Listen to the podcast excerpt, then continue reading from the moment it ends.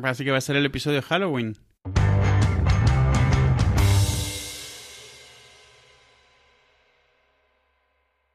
¿Tú ves Doctor Who? Solo sé que existe.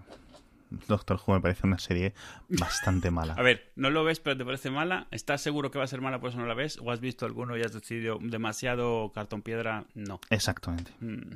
El tema con Doctor Who es que yo creo que nunca superaron la etapa del blanco y negro donde eran todos sets y tal. Entonces, es cierto que ahora tienen más presupuesto y más fastuoso, pero vamos, no, ni se le acerca a un, yo qué sé, a un Discovery o algo así. Es, es pues de andar por casa hasta los muñecos son pues un poco como el disfraz del día y eso. No intenta ser cinematográfico, pero cada vez se nota más porque cada vez más series lo son. Pero bueno, la gente, los que lo vemos le tenemos un cariño especial. Disfraz del día, no, tienes que decir disfraz región 4. Exacto, exacto, eso es, lo que habíamos quedado, eh. sí. me quedo con las cosas, tío. Bueno, hay mucha polémica. Sí, es cierto, ¿eh? mira, me has dejado un poco sorprendido. Ya, es que ya tengo eh, primero de mexicano. Exacto, claro, bueno, ya, ya llevamos varios, sí. Eh, pues eso, ha habido polémica. Doctor Who al final, sabes más o menos de qué va. O sea, es Sí, va de un doctor. Es, es una serie que, bueno, yo la sigo porque es muy de frikis, pero no es relativamente conocida fuera de círculos así o yo creo que no, ¿no? La mayoría de la gente nunca ha oído hablar de Doctor Who, supongo yo. No está, no está. Si, me preguntas de eh, nivel, por ejemplo, Spider-Man, siendo un 10, y un 0 siendo Babylon 5, Vete a la mierda. eh, yo creo que Doctor Who puede ser un 2. Sí, es que lo estaba pensando, claro, yo lo llevo siguiendo muchos años. No sé, realmente lo empecé. Hicieron un, reboot que era, no era un- realmente un reboot en 2005 y yo nunca lo había visto antes. Había visto, o sea, sabía que existía por referencias, por verlo mencionado. Tal vez alguna vez vi la peli que fue un horror de película y lo empecé a ver un poco precisamente porque me intrigaba y era como, bueno, lo están empezando de nuevo, vamos a ver qué tal está. Y me ha gustado mucho desde entonces. Pero es cierto que desde entonces he conocido fans de Doctor Who y es de esta gente que se ha visto los episodios estos perdidos de la BBC que están de súper mala calidad, que Ya. son... que alguna vez he intentado ver alguno y he dicho, mira, no. Eh, no sé por qué, por qué estamos hablando de Ah, Doctor Who. acaba de empezar la nueva temporada y Ah, por vale. primera vez... Ah, bueno, comento un poco. Doctor Who al final es una serie de ciencia ficción, como decía, un poco de andar por casa. O sea, es más de historia que de grandes efectos especiales, definitivamente. Y trata de... El personaje principal, que es el Doctor, es alguien que... La serie te, lleva desde los 60. Entonces, lo que han hecho es que a medida que se va haciendo mayor el Doctor, que es un alienígena, como que revive, reencarna en otra versión de sí mismo. Y siempre ha sido alguien eh, con algún tipo de, de- de rasgos particulares en cuanto a personalidad, rarito, con... Te he, dicho, te he dicho que es un 2 para la población general, pero yo creo que la, gen- los- la audiencia hacía falta saber lo que es Doctor Who. Sí, no, no, por supuesto, pero a lo que iba es eso. Llevan desde los 60 eh, reencarnándolo en, en diferentes tipos de tíos, eh, mayores, más jóvenes, más viejos, con diferentes cosas. Y por primera vez ahora, en esta temporada, lo han reencarnado en una mujer. Y bueno. Troya. Sí, no, pero ya fue, eso fue antes de cuando el anuncio, ¿no? Más que Sí, sí, cosa. sí, en el especial de Navidad ya eh, se hizo el anuncio, se dijo quién iba a ser, se vio ya Sí. quién iba a ser, pero la serie ya ha empezado y llevan desde entonces quejándose un importante contingente, no, un vocal contingente de seguidores. Pero la pandilla es siempre, hombre. Claro, sí, sí, por supuesto, esto es... Siempre que hablamos de esta gente, siempre es la misma gente. O sea, no hay aquí una diferencia entre unos grupos y otros. Estos, estos, estos son los de Shira, estos son todo lo que hemos hablado en el pasado. Este tipo es la misma gente. Y entonces ahora se están quejando No de que... soy nazi, pero que no lo llamen Doctor Who, que lo llamen enfermera Who. que vulnera la tradición del personaje, que, que ya no es lo mismo, que en el caso especialmente de Doctor Who es totalmente absurdo porque llevan 50 años cambiándoles al personaje y nunca ha sido el mismo. No es que digas, yo qué sé, podrías alegar que James Bond siempre ha sido un mujeriego, por ejemplo, ¿no? Aunque hayan Sí. sido varios actores. Entonces, de repente montar una tía es como, es que va a perder eso. Puedes alegar que, que Vale. sea mujeriego no es algo esencial, pero es cierto que es parte de su personaje. Sí. Pero Doctor Who siempre ha sido relativamente asexual. Y cuando ha tenido algún tipo de relación un poco romántica, que nunca ha llegado demasiado, Sí. han dejado claro que no es un tema de hombre-mujer. O sea, de hecho, ha habido mm, eh, como sugerencias de que son pansexuales. Ha habido una vez su esposa, una vez fue su nave, ¿sabes? Entonces no, nunca se han metido en ese tema. Entonces realmente no es algo que digas que pierde nada, excepto, es cierto, es cierto que puedes alegar, es que nunca ha sido un tío, pero eso como tal no es un argumento, es una descripción, es, es un comentario al margen, ¿no? Es, es, es, una de las discusiones más absurdas porque realmente nada del personaje gira alrededor de que sea un tío. En otras cosas podrías alegar, o sea, Shira era una tía que se suponía que, que estaba buenorra, eh, yo qué sé, eso, James Bond, pues es un tío que siempre ha sido un inglés blanco, pues yo qué sé, lo, no lo sé, o sea, pero aquí es que de verdad, si eres un fan de Doctor Who, en lo más mínimo. Y la realidad es que salió, yo estaba no preocupado, la realidad, pero me preguntaba qué es lo que pasaría. En el peor de los casos, tendríamos una temporada con esta chica y la quitarían y volverían a poner otro chico. Y la realidad es que justo antes del estreno el ruido ha sido ensordecedor entre los foros de Doctor Who, esta separación tremenda, que también pasó cuando Star Trek, cuando salió el Star Trek de Abrams y estaban los superfans sí. del Star Trek anterior y que esto no es Star Trek y Roddenberry daría vueltas en la tumba y cosas así. Y, y en los foros había peleas encarnizadas y resulta que este, este episodio, el primer episodio de esta temporada, ha sido de los más vistos de la historia, de los mejor valorados. Claro, llega un momento en el que no sabes cuánto es por mérito propio y cuánto es también por reacción. La curiosidad de la gente también. Sí, exacto, que, que le ha interesado o por dar por culo a los que se están quejando también, pues no sabes. Pero me parece bien, porque está muy bien el personaje nuevo. Jodie Foster. Jodie Foster. Buah. Claro, ahora me he bloqueado. Gwen Stefani. Sí, claro. Eh, esta chica se, se, llama Jodie, no me acuerdo el apellido. Jodie Whittaker. Gracias, por Dios, qué vergüenza. Pero bueno, la, está bien, hasta ahora lo ha hecho muy bien la chica. No es que la serie no es que haya levantado muchísimo, es exactamente como era. O sea, lo mejor que puedes decir probablemente es que es exactamente igual que los anteriores, que supongo que es lo que buscas. De todas maneras, en Doctor Who existe esto que le llaman el ciclo. Toda la gente cuando empieza a ver la serie, pues digamos que se encariña con el doctor de turno y cuando Ah, se lo ya. cambian se enfada Ya. y luego ya le coge cariño al nuevo y luego de repente el nuevo es el mejor que ha habido nunca, ¿no? Ya. Es una serie muy rara en ese sentido, no muy particular, pero yo creo que lo, lo está haciendo muy bien, la verdad. Ha empezado súper bien y a ver qué tal. Yo he visto lo que tengo aquí apuntado que pone 8,2 millones de audiencia, que fue el 40% de cuota de pantalla en Reino Unido. Sí, sí, sí, sí. Pero yo creo que A ver, Doctor Who siempre ha sido uh, de- de- en, en Reino Unido como muy visto, porque es de toda Una la vida. es- religión, ¿no? Porque además es algo que ves, lo ves con tus padres y tus abuelos que lo vieron de pequeños. Entonces, Claro, de- esto es, esto, es, esto es el Star Wars de Reino Unido. Sí, sí, sí, es algo así. De verdad, allí es muy, muy. Es como un poco Star Trek en Estados Unidos. O sea, tú Vale. lo ves y, y hay una bre- no hay una brecha generacional, hay un continuo generacional que lo puede ver. Y realmente sí que han mantenido mucho el tono, se han sabido actualizar muy bien con los tiempos, sin chocar un montón con las generaciones pasadas. Y, y bueno, el estreno de este, de, de- de este episodio en particular, no me extraña que haya tenido muchísima audiencia, porque el, justo el episodio anterior, en ese, había- hacían homenaje, salía el doctor de ese momento. Al final sale esta, pero el doctor de ese momento, cuando está haciendo su, su reencarnación, durante todo el episodio está conviviendo con el primer doctor Who de los años 60. O sea, realmente un actor, el actor que hace de Filch en Harry Potter, el que es el, el- el cuidador del, del castillo, del castillo, bueno, de, Sí, de Hogwarts. sí. Que también sale en Juego de Tronos. Vale. Cla- es- sí, sí, también. Eh, él eh, está muy caracterizado y está clavado al primer doctor. Entonces, claro, esto Ajá. de que ves ahí tres doctores en el episodio, el, el- el último interactuando con el primero y tal, ya desde ahí como que ponía las expectativas muy altas, fue tuvo mucho éxito. O sea, que hay un momento en el que estaba el eh, Capaldi, ¿se llama? Sí. El actor anterior. Y la chica esta, la Jodie Whittaker. Y la Jodie, y uno haciendo Y uno más. El, el anterior, que, que empieza el, el episodio en blanco y negro, y hay un momento en el que está hablando el doctor y, em- y hacen como un morphing entre su cara y el actor nuevo y lo ponen a color, pero está bastante bien logrado. Entonces, Sí. claro, ahí hubo mucho traer nostalgia, mucho traerte a los Ya. de hace tiempo, y tuvo mucho ruido ese episodio precisamente por eso. Lo hizo muy bien, lo clavó, porque además hicieron mucho mucha broma de que el otro hacía unos comentarios que son totalmente sexistas hoy en día, o sea, pero totalmente, porque en esa época, en los 60, pues era como era.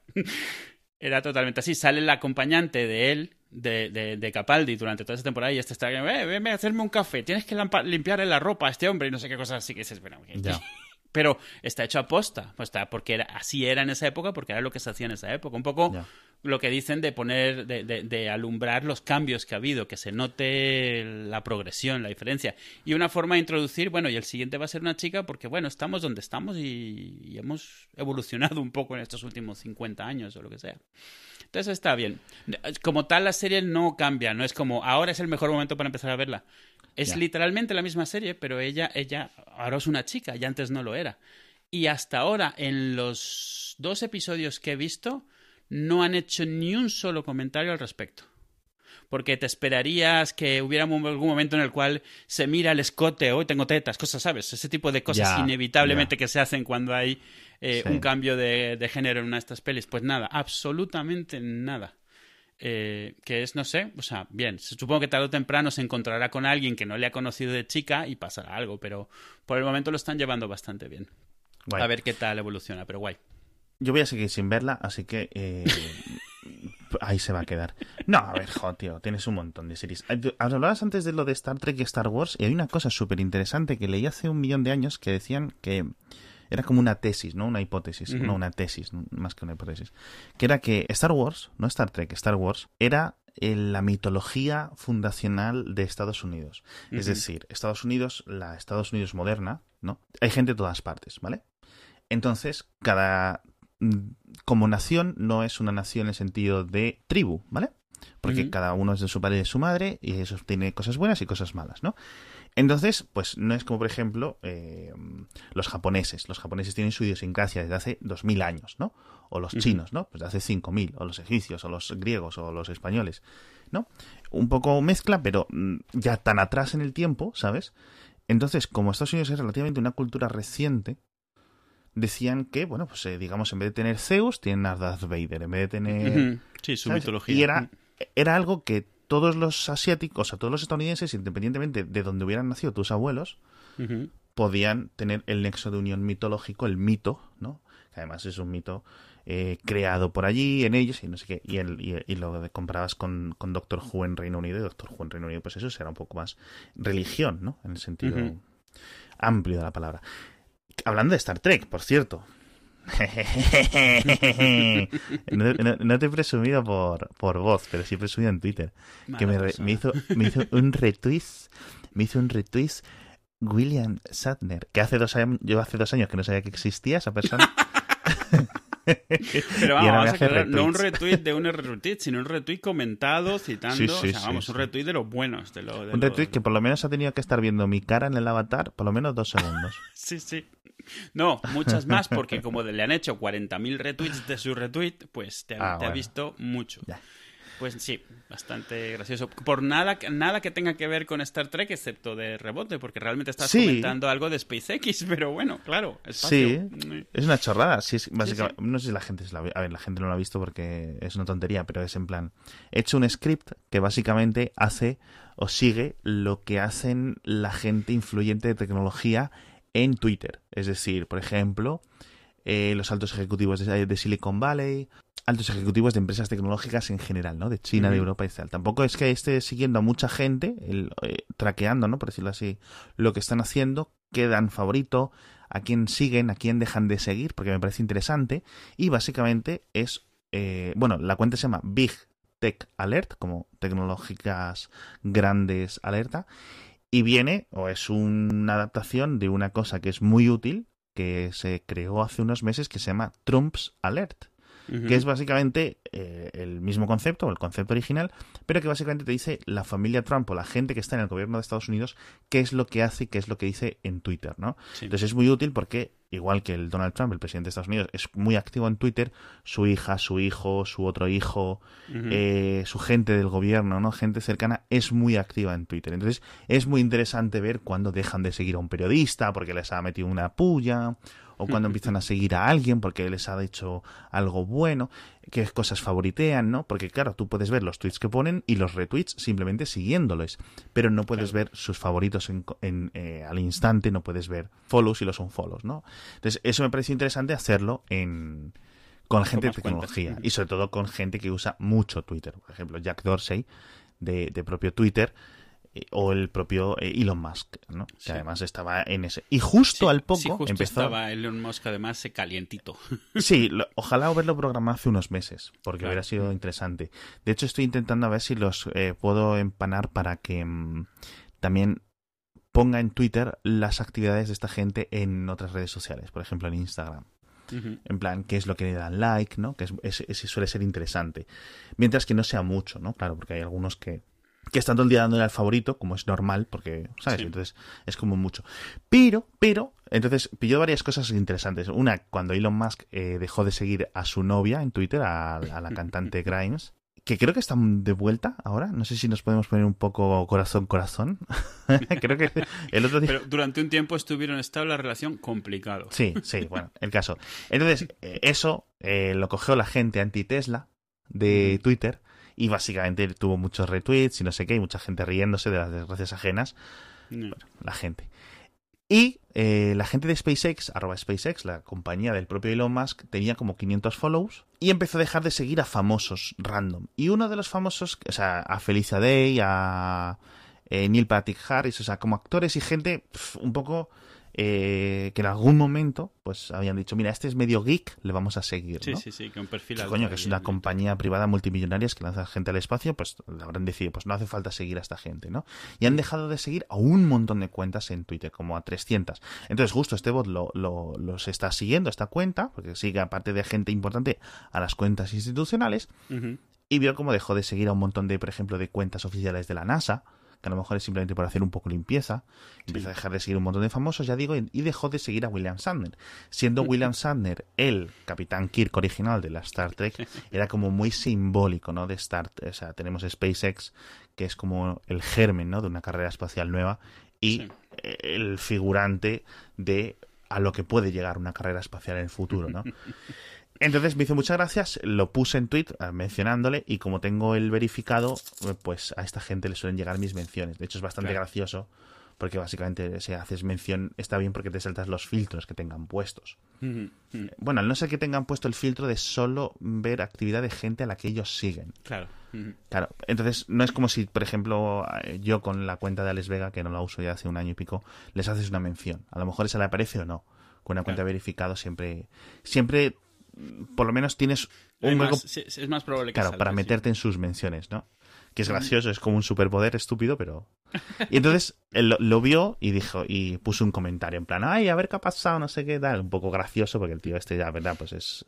Es un, es un poco vacilón en Twitter. Sí, William Usa mucho Twitter, como lo usaba mucho eh, la princesa Leia, no me acuerdo cómo se llamaba la mujer. Carrie Fisher, sí. Yo digo Whittaker. y entonces, bueno, me hizo mucha gracia porque, joder, es Capitán Kirk, ¿sabes? Y es en plan... Es como muy emblemático el tema. Sí, es como si a ti te hace retweet Fernando Torres. Y yo me cago en tu puta. Te dije cuándo fue cuando me hice yo una fotografía, una selfie con Fernando Torres. Bueno, Fernando Torres es un jugador español de fútbol que en su época era muy, muy, muy bueno y ahora no es tan, tan, tan bueno, ¿no? Y una vez me lo crucé en un evento de LG, porque era, digamos, él era un, ¿cómo se llama? Un hombre marca, ¿no? De estos. Un, spokesman, sí. así, sí. Sí, de, de, LG. Y estaba yéndose el pavo y se estaba sacando todo el mundo selfies, de hecho, es, a ver, en plan, para hablar de unos televisores o no sé qué. Y yo, si te soy sincero, como el 90% de la gente de la prensa iba porque estaba Torres. Entonces, de hecho, la mayoría de las preguntas, en vez de ser del televisor, eran de ¿y qué pasa con el fútbol? ¿Y qué pasa con la selección? ¿Y qué no sé qué? Entonces, bueno, Ah, también es cierto que para eso le contratan. sí, sí, no, por supuesto, por supuesto. Iban directivos, básicamente con las hijas y los hijos, las, estaban en la rueda de prensa, chavales de 16 años o chavalas de 16 años más o menos por la, por la apariencia, con la camiseta de la Leti ahí en la rueda de prensa, periodistas, que era muy gracioso. Y yo ahí me, me, pude hacer una finta y cuando se estaba yendo le dije, por favor, Fernando, eh, nombre de pila, por supuesto. Como si fuéramos colegas. Le digo, por favor, una foto. Y me dijeron la gente de prensa, no, que se tiene que ir. Y él se bajó de los cielos, ¿no? y se hizo una selfie conmigo.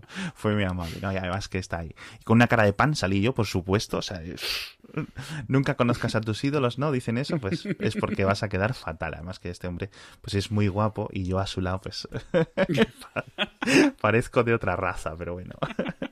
y eso, tío, entonces ahora puedo presumir tengo un poco más de cloud. Cloud, cloud, uy, me he acordado del cloud con K ese que estuvo durante sí, un tiempo. Sí, sí, sí, una basura, tío. Ya ves. Eh, hablando de superpoder, ¿no piensas? Porque les pones mención, o sea, ellos saben que hay una cuenta que les está siguiendo y reporta lo que hacen. ¿No sientes que de alguna manera este pueda tener esa cuenta un poco ese superpoder de hacer que se piensen dos veces antes de hacer las cosas? No lo sé, ojalá. Si en el futuro, ahora tendrá como 50 followers esta cuenta. Si en el futuro empieza a coger un poco de tracción, quizás. Pero vamos, No lo sé. A lo mejor les dejo de hacer mención en el futuro, ¿sabes? Ya, claro. Simplemente para que no les llegue o para También que no es cierto que, exacto, estás mandándoles. Bueno, probablemente no les llegan, como decíamos antes, pero bueno. Sí. Pero está, está, es, es- es gracioso porque es de ese tipo de cosas que no se te ocurre. De repente te das cuenta que es como una ventanita a lo que están haciendo.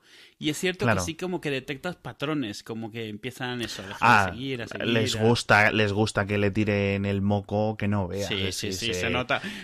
Les mencionan cualquier cosa y ya está el like, el favorito. Sí, y tal, hombre, como todo el mundo, ¿no? Un poco como una, como una forma de agradecimiento, una forma de reconocimiento, es en plan, ok, te he leído. A lo mejor no te voy a contestar con algo, con una frase coherente, pero que sepas que he visto tu tweet y te lo marco así, ¿no?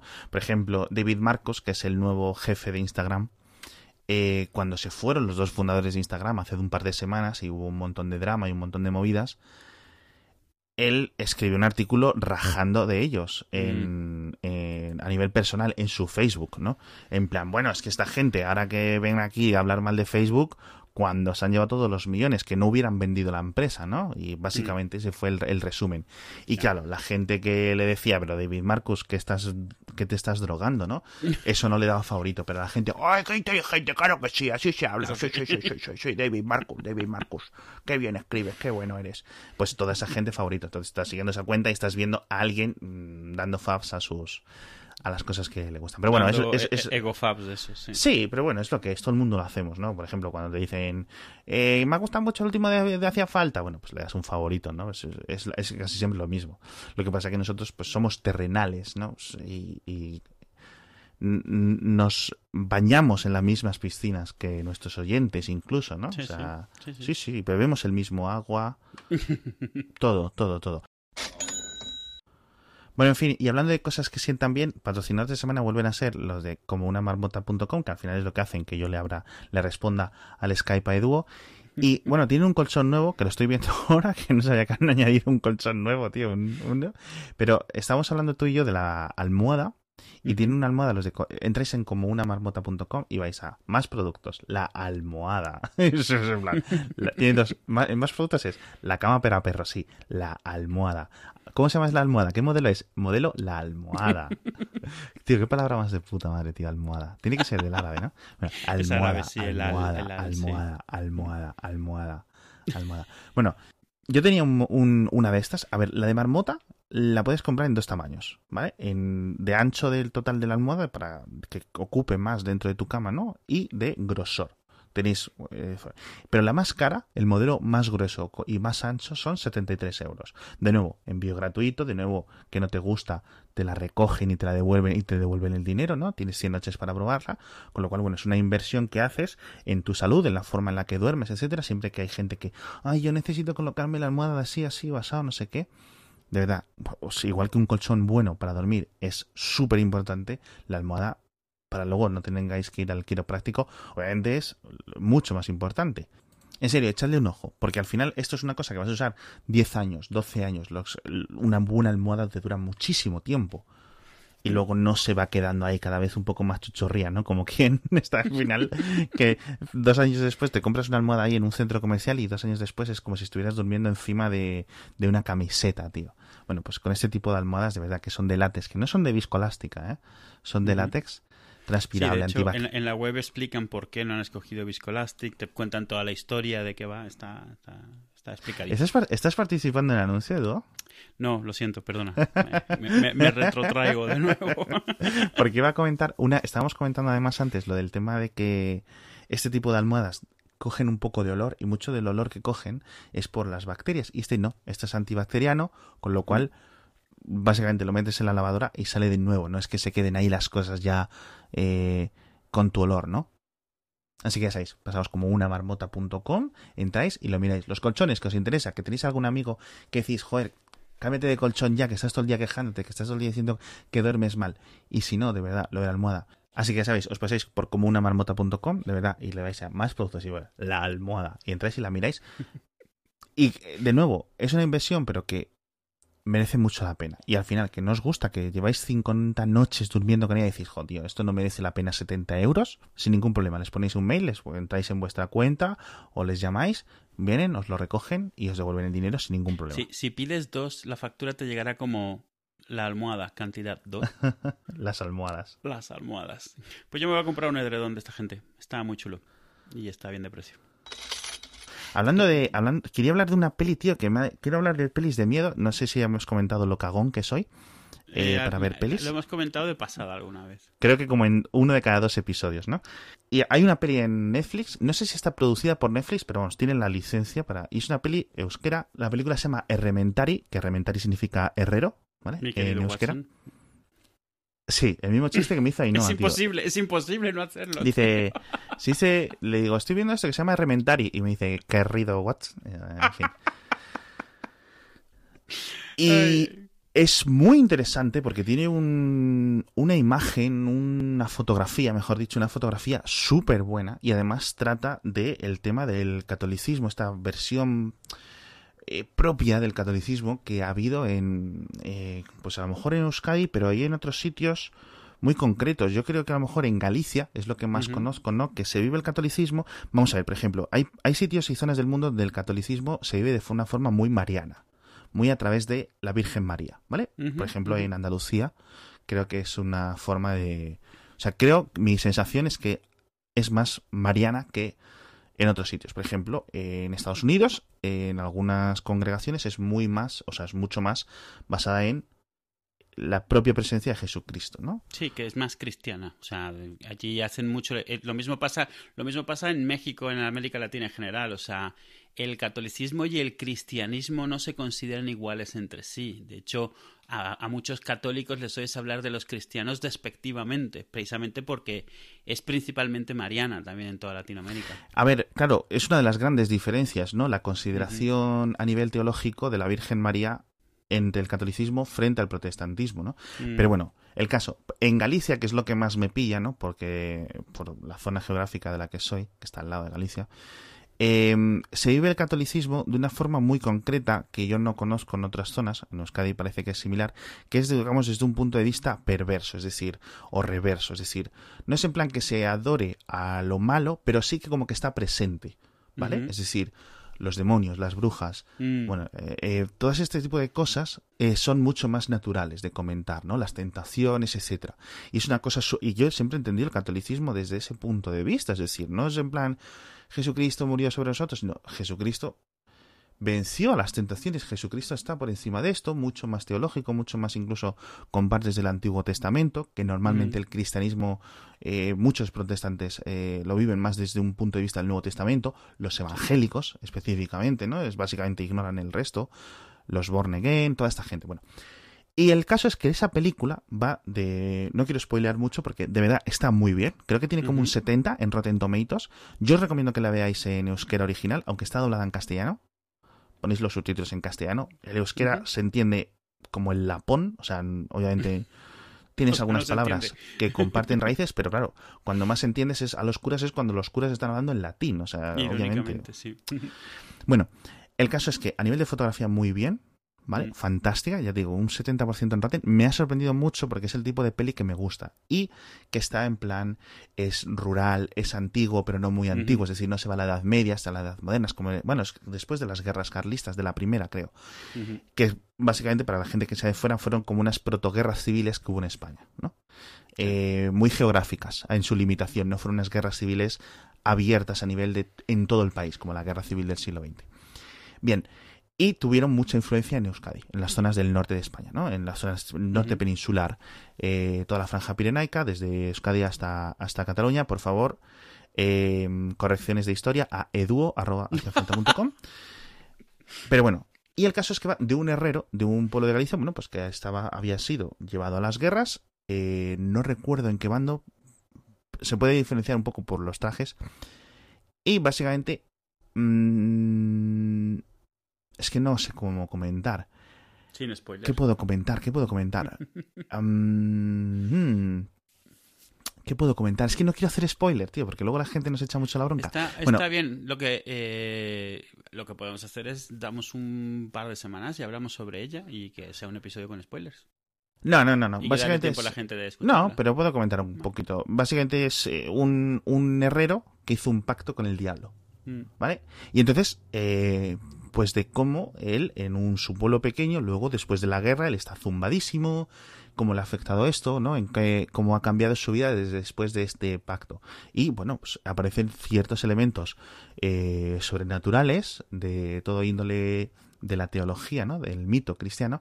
Y es muy interesante poder verlo y sobre todo explorarlo desde un punto de vista muy, muy, muy, muy concreto, que es el, el, el Euskadi, ¿no? El de, el de Euskadi, que es muy concreto y me gusta mucho, tío. Es que de verdad no, no sé cómo explicarlo, pero yo, a mí me ha asombrado que la está empujando muchísimo Netflix, en, o sea, eso de que te la sugiere y te la sugiere y te la sugiere. Sí, Me pero bueno, eso... si fuera de España también lo hace. eh, Pues yo creo que yo creo que esa es la típica tontería que luego puede explotar, porque las cosas Claro. de Netflix tienen esta tontería de realidad, lo comentamos con La Casa de las Flores, lo Sí. comentamos con La Casa de Papel, que es la serie española esta que en España nadie la vio nunca, Sí, sí.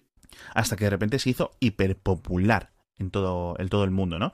De hecho, eh, yo he visto el, el- un montón de gente de estos de altos cargos de, de estadounidenses, de compañías, que estaban hablando de la, de la casa de papel. Y dices tú, pero Mm. bueno, esta tontería. Entonces, bueno, a mí sí que me ha recordado un poco. Hay dos películas que me gustaron mucho, pero que están mal acabadas, mal finalizadas, que son la Sleepy Hollow de Johnny Depp, de hace como 20 Ah, la años, película, así. vale. Ujú. Pensé que hablabas de, te ibas a hablar de la serie. Vale. No, no, no, no. Y la del Pacto de los Lobos, que no sé realmente cómo se titulaba en inglés, ¿vale? Eh, una película que estaba basada, o que estaba ambientada, mejor dicho, en la Francia como del siglo XVIII, de hombres lobo, de un misterio, de esta... Entonces, son un estilo de películas, tanto Sleepy Hollow como El Pacto de los Lobos, como Rementari, que están en plan en esta sociedad eh, moderna, pero no del siglo XX, eh, rural, ¿vale? Con mucha niebla, con unos elementos, y todo me recuerda. Y el problema de Sleepy Hollow y de Pacto de los Lobos es que tienen un planteamiento muy bueno, que a mí me atrapa, que yo quiero saber más, pero que luego, a partir de la primera media hora, en cuanto empiezas un poco a, a entrar dentro del argumento, se cae todo, ¿no? Mm, para mí. Es decir, dejo de tener interés. Es como promete mucho, pero se cae. Y Rementari no. Rementari mantiene, tío. Cuando dices que es el tipo de. O sea, a ver, hemos estado. De la ambientación, a nivel fotografía, Cuando dices que a ti te encanta, ¿te gustan las de miedo aunque te dan miedo? No, no. ¿O es Em, más bien la temática esta de. de sí, época, no. Yo todo esto, eh, te- rural? teología. Sí, todo esto Mm. rural, etcétera, me gusta. Hay un tipo de películas eh, especialmente que me gustan y que se han metido un montón de tonterías de estas justo para que Reventar y encaje conmigo, que son las historias estas de, mm, de gente que vuelve de la guerra. Guerrero que vuelve de la Mm. guerra, ¿no? Como género de Sí. novelesco, ¿no? Y eso es una cosa que a mí siempre me ha gustado, ¿no? Eh, por ejemplo, la de Cold Mountain, de Jude Law, con, Sí. ¿cómo se llama esta? René Zellweger y toda esta gente. Esa es muy buena, por ejemplo, ¿no? Ha ha habido un montón de esta película, la, la Odisea de Homero, ¿no? Es Mm. el, el original, ¿no? Es en plan 20 años volviendo de la guerra y no llegas, hijo mío, ¿no? Y es, es, es, es muy, es una cosa que está muy bien porque cuando se trata bien, esto de guerrero que vuelve de la guerra, no desde el punto de vista de, mm, de el guerrero victorioso mm, a la que hay que echarle glorias, sino de un tío que ha ido casi al infierno metafórico, ¿no? Que es la guerra, que ha visto mierdas, que viene traumado, ¿no? ¿Cómo, cómo es esta de Johnny cogió su fusil? ¿Se llama así? Eh, sí, Johnny a Eh, de los años así, sí. 60 o 70. ¿Cómo? Sí, Johnny Scott que vuelve de la guerra eh, sordo, ¿no? Ciego y Mm. sin piernas, creo, y no y vamos, y es un movidón de película. Bueno, pues este tipo de cosas a mí me gustan mucho. Y entonces se junta aquí un montón de esto con mi friquismo por la teología católica, mi friquismo por un poco la sociedad de Euskadi un poco tan misteriosa para el resto, ¿no? De con sus idiosincrasias propias y el y la fotografía y lo del guerrero y todo esto. Y vamos tío me ha parecido casi una película que la han hecho para eh, con plantilla para mí tío. Me ha gustado mucho tío. A ver que te a ver si la ves pronto. Y Sí. luego y luego claro una vez que ves una película en Netflix te empieza a recomendar de este palo. Y han visto una nueva que yo creo que sí es de Netflix pero no sé muy bien es independiente se llama El Apóstol. Muy similar en concepto porque tiene unas eh, cosas es em, es anglosajona es estadounidense no es creo que es anglosajona en el sentido de Estados Unidos producción Estados Unidos y, y Reino Unido vale pero está ambientada en Reino Unido en una isla que no sabes cuál es una isla pequeña vale y de un chico rico que en su época era cura de hecho él fue cura de estos que fueron misioneros a Pekín que esto también es una, una parte de la historia que me gusta mucho no de Sí, sí. cuando de las guerras estas em, no las guerras del, del, opio, bueno, no sé si está dentro de la guerra del opio, todo este tema de las guerras de lo de los boxers, cuando los chinos se dieron cuenta que había y, empezaron a matar cristianos. Sí, que, estamos ahí dejándolos fumados continuamente y mandándoles toda la mierda. ¿eh? No, yo, yo, creo que fue, yo ya te digo, no sé si en qué parte, porque eso lo tengo un poco perdido. Pero bueno, y entonces, eh, pues un misionero vuelve, joven aún, de, de China, ya machacado, que no sé ni cómo no le mataron, y resulta que su hermana ha sido secuestrada por una secta. La secta que eh, tiene su base en esta isla. Y en esta secta eh, hay un grupo de cosas, un grupo de gente haciendo unas cosas muy raras y unos ritos muy raros que divergen del, del cristianismo protestante, del anglicismo eh, tradicional, ¿no? Del anglicanismo, no del anglicismo. Entonces empiezas a descubrir qué es lo que ocurre, tío, y da miedito y da cosa, y está muy bien, ¿eh? Está, está muy bien. Si al final tú llevas una temporadita con Netflix bien, porque también eh, Maniac te gustó bastante. Hostia, tío. A mí la... ¿Qué estamos haciendo un episodio de cosas que ha visto Alex, ¿eh? Por lo visto, sí. Es que he recordado que lo has estado comentando estos últimos días y digo, este está, está enchufado en Netflix durante el último mes sin parar. Sí, sí, sí, sí. Yo lo que... Se lo digo a mucha gente. Yo, para mí Netflix está siendo un sustituto de los podcasts porque yo lo veo en el móvil, Netflix. O sea, yo no me voy a la tele o lo que sea, no, no. Yo lo veo en el móvil y todas estas cosas me las veo en el móvil. De hecho, la de Reventar y me la acabé de ver en el autobús con roaming con 4G. Pues es el mono. El mono que tenía por verme los últimos 15 minutos. Dije, bueno, aquí gasto los gigas que haga falta gastar. Y la de Maniac eh, o Maniac está súper bien porque es una película de experimentos eh, psicológicos, no, experimentos psiquiátricos en un futuro o en un universo paralelo. Está, es de Jonah Hill y de... Mm, ¿Cómo se llama? estamos, estamos hoy con los nombres. Iba a decir Emma Watson, pero esa es la de No, Jodie, es, es Jodie Whittaker. qué mal. Es Emma Stone. Em, Emma Stone, era una Emma, Stone. ¿ves? Y básicamente va de... nombres bien. Exacto, va dos. Está muy... Un planteamiento rápido. Dos personajes o dos, eh, dos personas que que entran a hacer pruebas en un laboratorio de experimentos eh, químicos, ¿no? Con el cerebro. Y entonces, pues les empiezan a ocurrir movidas porque esos experimentos están controlados por un superordenador, muy rollo HAL, pero manteniendo las distancias, ¿no? Un ordenador que se le ha añadido de forma secreta la capacidad para la empatía. Y tiene un montón de cosas de este universo paralelo, pues hay como mucho japonés en Estados Unidos, la sociedad estadounidense es muy rara, es un poco cyberpunk, pero no. Tiene cosas de...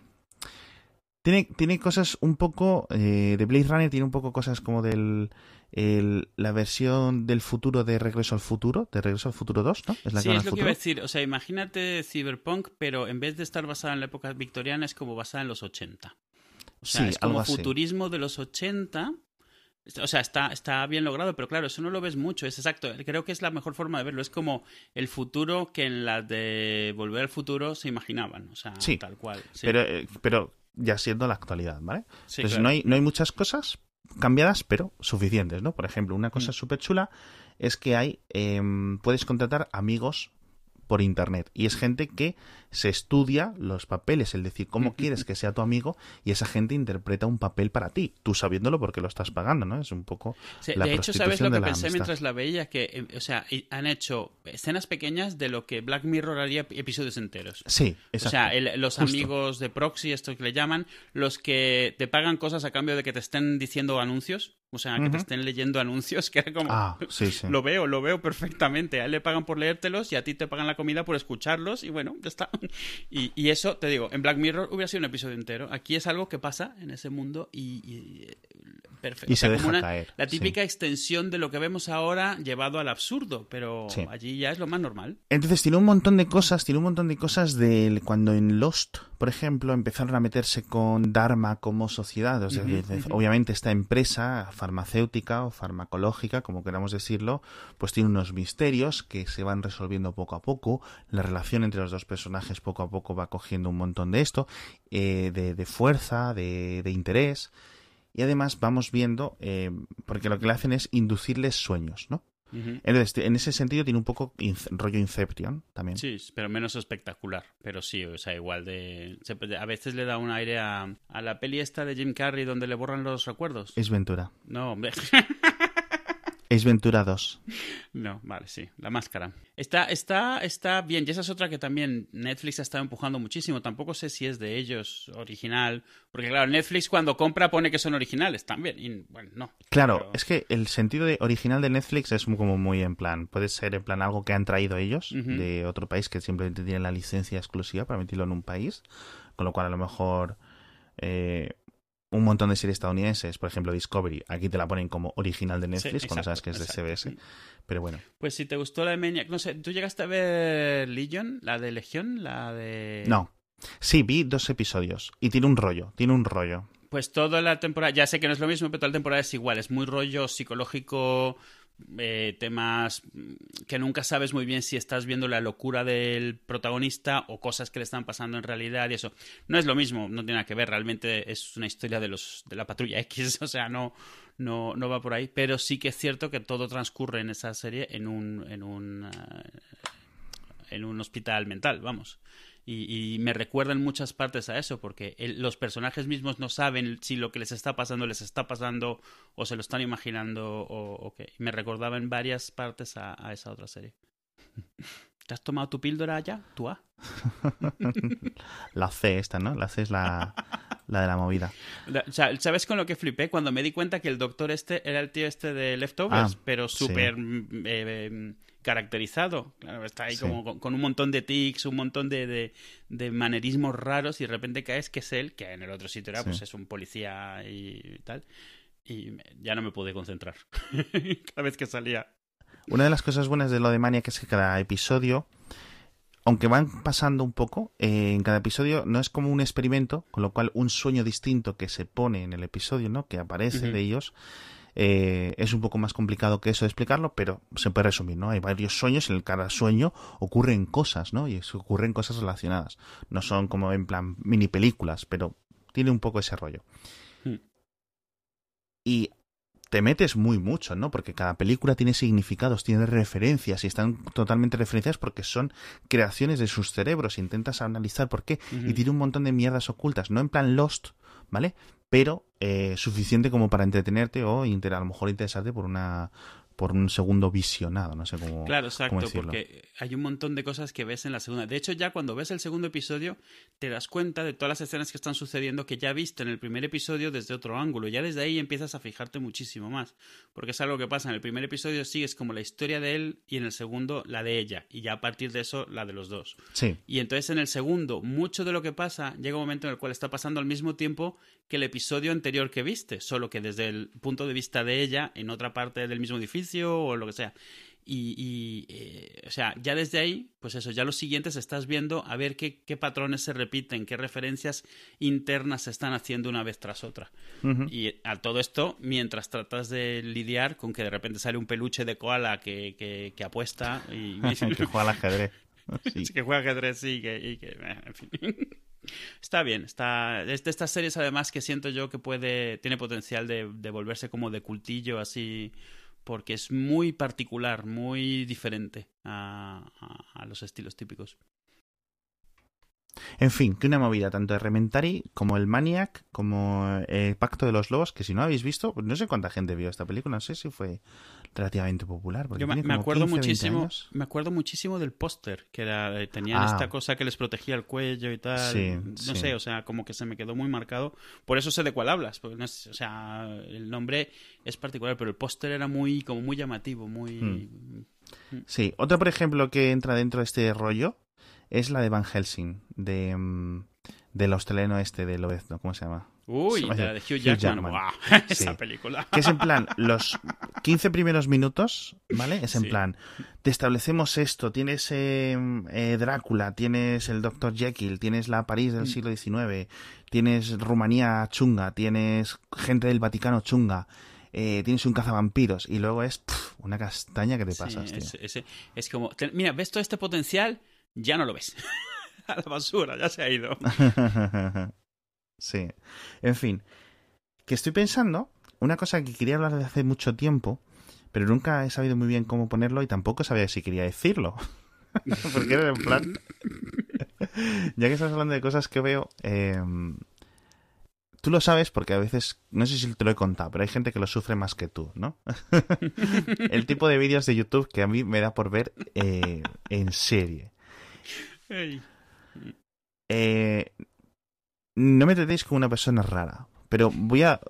Tengo aquí, tengo, me tenía que apuntar la lista. Vídeos de cómo sacan espinillas a la gente. Esto a mí me parece... Esto a mí me parece relajante, me da como hasta gustillo. Este es, eh, tu ASMR es este, ¿no? Un poco, un poco. es decir, en plan, eh, puntos negros, sobre todo estos de, que están infectadísimos. O sea, aquí yo tengo mucho que agradecer a la falta de asistencia sanitaria universal en Estados Unidos, porque la mayoría, o muchos de los que empecé a ver, eran de estos.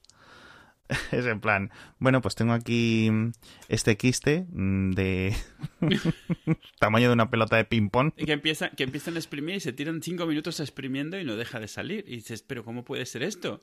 Sí, no, no, y que se lo quita, y que se lo quita su cuñado en la cocina ahí con un cuchillo un poco afilado, tío. O sea, es en plan. Eh, y luego lo sé de todos, ¿no? Eh, y de hecho, todo esto ha iniciado. Eh, obviamente no estoy solo en esto. Ha iniciado una subcultura dentro de YouTube de médicos, de doctores titulados, que sus canales están dedicados a, eh, pues eso, dermatólogos o eh, traumatólogos o podólogos o cosas así.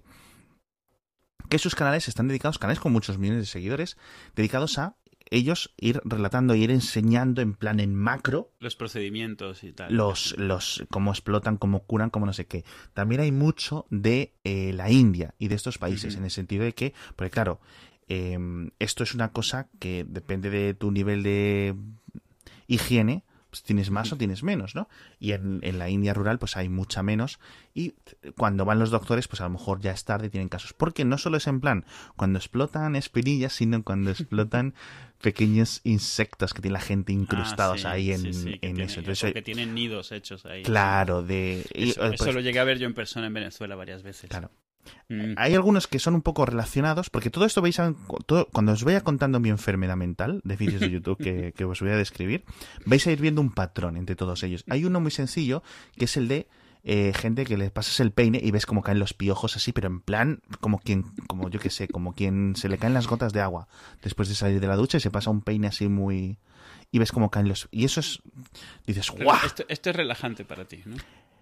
Es relajante por un sentido, porque me empatizo con lo bien que se debe de sentir después de que saques eso de debajo de tu piel. ¿Sabes? Y es como que, uy, qué gustillo, míralo ahí, cómo sale, hijo puta. Entonces, de esos, pero me puedo ver minutos, pero, pero, perdón, minutos, minutos, claro, eh, media hora a lo mejor de vídeos eh, seguida, por la noche normalmente, ¿no? En la cama ya. Muy, muy similar a este, vídeos de extracciones dentales. ¿Esto no te gusta a ti? No, no, sí, sí, no, me hace gracia. A ver, yo, yo no los no, veo. No, como resoplas, digo, no sé si me no, estás No, no, porque, porque, a ver, no, me disgustan, pero es eso que ves y aún así haces como... Sí, pero, pero, yo, yo la única razón por la que no los veo, antes que nada, es porque y un día me pilló mi madre y casi me echó una bronca, pero luego al final como que entendió que es que yo no era muy normal. En Venezuela, en los 80, había un programa por la noche en un canal de gobierno en el cual ponían operaciones, o sea, operaciones enteras como educativo, no sé, no sé si pensaban que por si necesitas hacerlo en tu casa o yo qué sé. Y te ponían la operación entera y, para mí eso era droga con, con, con 11 años. Era, o sea, no me podía creer. Y claro, entiendo perfectamente bueno, lo que haces. Pues, y muy similar a esto, como un spin-off de estos vídeos, vídeos de gente que lleva sin el dentista a lo mejor toda su vida y va a que le quiten el sarro con estas cosas que son ultrasónicas, que básicamente hacen y le quitan placa ahí, pero a cholón. ¿Vale? Sí, que, parece que están saneando una y salen y estás ahí durante cinco minutos cómo lo van limpiando, cómo va cayendo, cómo lo van rascando, cómo sangra la encía porque es una encía dolorida. ¡Mmm! Y un relacionado a este, pero que puedes ver un poco la cadena, ¿no? El árbol de decisiones mentales mío, es eso mismo, pero con la gente que limpia aceras o que limpia edificios, fachadas con agua a presión. Ah, sí. Y vas viendo, ¿no? El power washing este, cómo va quitando la mierda, la roña, a lo mejor de una madera, de un banco, ¿no? Y lo dejan limpio, lo dejan nuevo. Eso también me gusta, pero me, dan más gustillos los de quitar eh, sarro. Y cuando encuentras un vídeo nuevo de sarro, de alguien que ha estado ahí con, de esto en plan 25 años de sarro y acumulado, y ves cómo se le quedan huecos en los dientes, porque los dientes están tan mellados que donde había sarro no hay nada, con lo cual quedan huecos, Sí, sí, ¿no? sí, Entre sí. los dientes. Dices tú, jo, tío, qué limpio te ha quedado, qué bien te tienes que sentir, ¿sabes? Porque te tienes que sentir muy bien después de Sí, sí, quitarte sí, a toda veces esa solo con cepillarte bien los dientes y estás como... mm, Claro. mm, mm, Exacto, imagínate. exacto. Pues todo eso, yo, Te quitan dos kilos de piedra de la boca. claro, yo me estoy relamiendo, tío. Yo estoy ahí como salivando, tío. Y es que es- eh, no, sé, si- no sé si está mal o qué, pero de nuevo, todos estos vídeos, te lo digo, con millones de reproducciones, ¿eh? Sí, sí, yo creo, además es eso, es eh, llega un momento en el cual y te das cuenta que el problema lo tienes tú cuando te empiezan a saltar el mismo tipo de vídeos, pero te das cuenta que es que tiras hacia allí, pero normalmente no son vídeos raros con pocas reproducciones. Yo, o sea, yo creo que todos tenemos nuestros vicios de este tipo. O sea, yo por ejemplo, yo siempre termino en los vídeos estos de comida callejera. O sea, esto es que ya te das cuenta que algo ya es un poco un tema cuando Sí. hay recopilaciones. Sí. Cuando sí. hay recopilaciones ya Sí. sabes que esto no eres tú solo. O sea, que, esto te- que sois le- legión. No os conocéis, pero sois un grupo. Yo mi cosa es em, que alguien quite una cosa que no debería estar ahí y que cuando la quites te sientas mejor. Sí, porque eso, uñas encarnadas, sarro... Y, por cierto, sí, exacto. Espera, vamos por orden, vamos por orden. Dentro de este, de- siguiendo con la boca, hay otro subgénero que es gente sacando piedras salivares. Que esto yo no es una cosa que no sabía que existía. Los, los cálculos. Sí, eh, por lo visto, en la- hay gente que tiene un poco más de propensidad, ¿no? Por el pH o la forma en la que esté compuesta su saliva, a generar en su. o debajo de la lengua, Sí, en las incrustado, glándulas salivares, sí. o en las glándulas salivares o en las anginas, unas piedras eh, que están hechas de calcio, que están hechas a base de que en los agujeritos de las anginas se quede comida. Sí. Entonces, ves como si fueran. eh, eh, que eh, aprietan por los lados y salen ahí unas cosas, tío, que salen como, pues, como un anís. Tío, como un anisete, un, un, fruto seco, no sé qué cojones es. De, de dentro de su boca, tío. De dentro de su carne. Y digo, y claro, tío, eso es en plan, cuanto más gordo sea, o cuantos más haya, y cuanto peor huela, porque eso, claro, eso es putrefacción ahí que se ha quedado Mm. de comer durante meses, que a lo mejor se te han acumulado ahí, y hay gente que tiene halitosis y es porque tiene esas cosas incrustadas en Claro, las claro, anginas, sí, sí. o cerca de las cuerdas vocales o donde sea. Entonces, cuanto más, o más grande o más haya, mejor se tiene que sentir esa persona cuando sale. Cuando por fin se deshace de este cuerpo externo, ¿no? Entonces, mejores. Y cuanto mejor esté grabado, porque claro, esto empezó a ser un género de internet con cámaras de, de point En, and cuatro- shoot. en pero ahora- 4K, con macro extremo. Ahora tenemos unos macros y bueno, y los que están con estetoscopio de alta resolución en un sitio químico, o sea, en un sitio médico, eso ya es en plan pro. Y últimamente tengo unos, eh, bueno, desde hace mucho tiempo, que son de eh, de cuidado de uñas, de gente que tiene, pues a viejos que tienen las uñas un poco destrozadas y van a un podólogo para que se las arregle, gente que tiene las uñas encarnadas por los lados. Y tío, o sea, eso es mi, mi mayor vicio. Más estúpido, tío, pero es en plan, cómo se las limpian, cómo se las quitan, cómo se las sacan de la carne, cómo se las tienen que arreglar, cómo se... Y entonces es en plan, qué a gusto te tienes que sentir, tío, después de meses ahí cuando cogen y te las sacan. No, no la uña, pero sí el encarnado, el, el trozo, tío. Uf. Eh, y además eso, cuando de repente un día te das cuenta de que, de que, de que tienes, tienes, eh, tiene- hay algo contigo, porque Sí. siempre terminas No. cayendo en sitios así. Y Yo el entonces, otro día me ahora... he tirado media hora viendo gente Sí. cortando jabones y, Eh. y es como... ¿eh?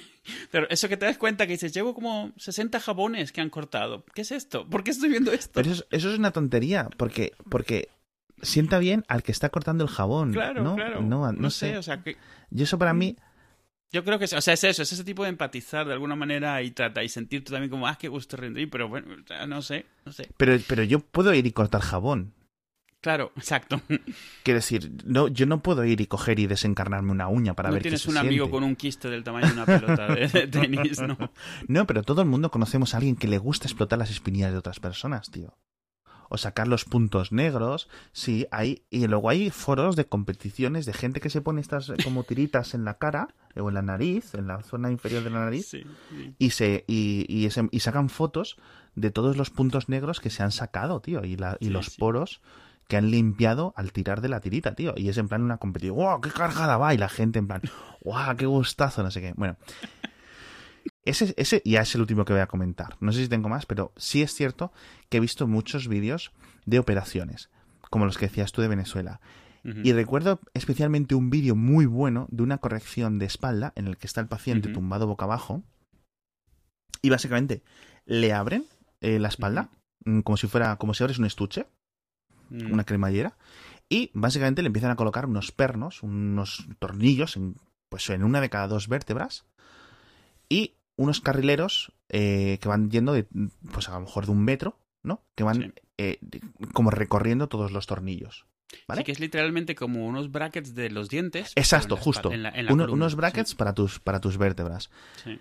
Y que, que, por cierto, obviamente, vídeos de estos de time-lapse de brackets corrigiendo los Sí, dientes, sí, sí. esos también me dan un Eso- gusto. Eso, sí, sí. Ah, Con todos los dientes y- moviéndose a toda Sí, velocidad. sí, por la sí, boca. sí, sí. Eso, eso es un gusto porque además me recuerda cuando a mí me quitaron los brackets, que fue una sensación indescriptible, tío.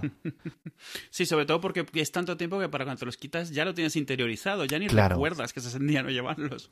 Sí. Yo creo que estaría a punto. Yo, yo me pondría brackets para volver a tener la sensación de cuando me los quitan. Tener, tener un par de meses para, para darme el gustillo, tío. bueno, pues. em, y luego, una vez que le ponen, digamos, el, los ala- claro, uno por cada lado de la columna, cuando estiran la escoliosis que tiene, que está la, la espalda hecha un, un guiñapo, y estiran, y ese paisano o la paisana, no me acuerdo qué era, el paciente, pues casi que le estiran la espalda, tío, pues yo qué sé, a lo mejor eh, sale del- de la mesa de operaciones 15 centímetros más alta. Sí, la, la madre de todos los crujidos de espaldas. Sí, sí, sí, sí. Mm. Entonces, por ejemplo, ese tipo de vídeos me gustan mucho, también de operación, sobre todo de traumatología, de operaciones de rodilla que están, pero, pero dices tú, pero ¿y esta gente?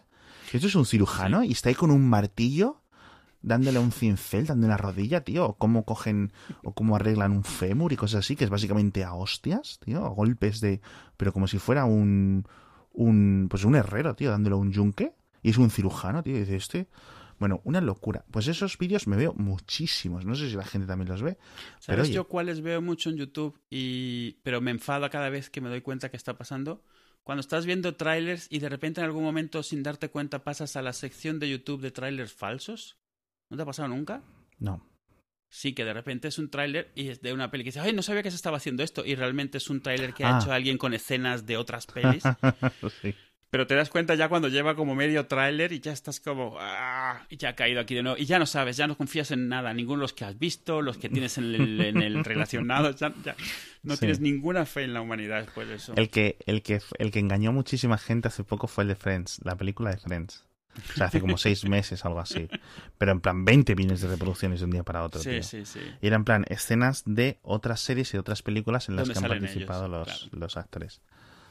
Y es en plan, si has visto una de las múltiples películas, que si eres fan de Friends y quieres que haya una película de Friends, has visto, o sea, a lo mejor has visto Cougar Town, o a lo mejor has visto claro, claro. Episodes, o a lo mejor has visto Band of Brothers, donde sale David Swimmer durante un episodio, ¿sabes a lo que me refiero? Y dices, ¿tú qué hace David? Yo acabo de ver que en The Good Wife sale Chandler el otro día, lo he visto. mira, mira. Claro, tío, eh, en Estudio 60, por ejemplo. Yo Estudio 60, que es básicamente de West Wing, pero en vez de en la, la oeste de la Casa Blanca, en, un, en una especie de versión de, del Saturday Night Live. Sí. Yo la vi porque era Matthew Perry. O sea, inicialmente la cogí porque era Matthew te Perry. das cuenta que algo no te está cuadrando, de repente localizas, porque además son escenas que a lo mejor, porque no es el tipo de pelis que ves, no has visto lo que sea y no ubicas. Y de repente vas a los comentarios y ves a todo el mundo mentándole la madre, enfadadísimo, quejándose de que todo es un fake y tal. Y dices, ¡ish! Ya he caído de nuevo. ¡Onda! Y ya tira, empiezas a tirar para atrás. Y te vas a las recopilaciones de los trailers de ciencia ficción de 2018, que ahí sabes que por lo menos no te están colando nada. ¿Sabes? Hablando de trailers, ¿sabes una cosa que está súper bien y que es una cosa súper curiosa para hacer? Es ver los trailers originales de pelis Mm, o que nunca viste el tráiler, o que no sabía que había el tráiler, o que eras muy pequeño, que es en plan Claro, una peli sí. tan antigua que conoces la peli obviamente antes de ver el tráiler, antes de ver de qué existe. En plan, los trailers de Star Wars, sí, sí, los sí. trailers de Tiburón, Que además el estilo, que, que- qué diferente el estilo. y cómo van cambiando la Mm. forma de hacer trailers. Me parece súper curioso. Entonces, yo, os recomiendo a todo el mundo que cojáis, en plan, vuestras dos o tres películas favoritas y busquéis en YouTube, no sé qué, original trailer. En ese, para ver qué es... Es muy curioso porque además ves qué escenas eligen, qué cosas se dejan Claro. fuera, qué cosas dejan, y, y intentas saber, pero ¿por qué han decidido esto? Y es muy curioso, es una forma distinta de ver a través de los ojos de, de, de los creadores. Bueno, en Sí, muchas y de ver una hace el época realmente, porque en esa Sí. época es, el tráiler está hecho, al margen de lo vanguardista, vanguardista que sea la peli, el tráiler está hecho, es publicidad, es promoción, y el tráiler sí que siempre sigue lo que en ese momento los publicistas pensaban que ibas, los productores digo, pensaban que es lo que iba a atraer a la gente. Entonces, puede que el tráiler no tenga nada que ver con la película, pero sí que tiene que ver con lo que en ese momento se llevaba, lo que en ese momento era lo que atraía al cine. Y sí que hay veces que la historia que te están contando es totalmente diferente, o por lo menos el énfasis del tráiler a lo que termina siendo la peli. Sí. O se centra mucho en un actor que sale cinco minutos, pero los Claro, cinco sí. minutos están recogidos totalmente en el tráiler. Ese tipo de cosas, ¿no? Porque es un actor muy famoso, es el, el gancho y cosas así. Entonces, es- esto es muy curioso, pero bueno. Voy a intentar, voy a intentar poner enlaces buenos en, en las notas del episodio de cosas, de vídeos que, es decir, que no vayáis a YouTube. Voy a ver estos vídeos que dice el Alex que está loco, ¿no? Eh, os voy a poner vídeos buenos. Y si ese tipo de vídeo, el vídeo que yo os ponga el enlace de una corrección de espalda, de una limpieza de sarro, de no sé qué, no os gustan, no veáis más, porque entonces no, no os va a gustar.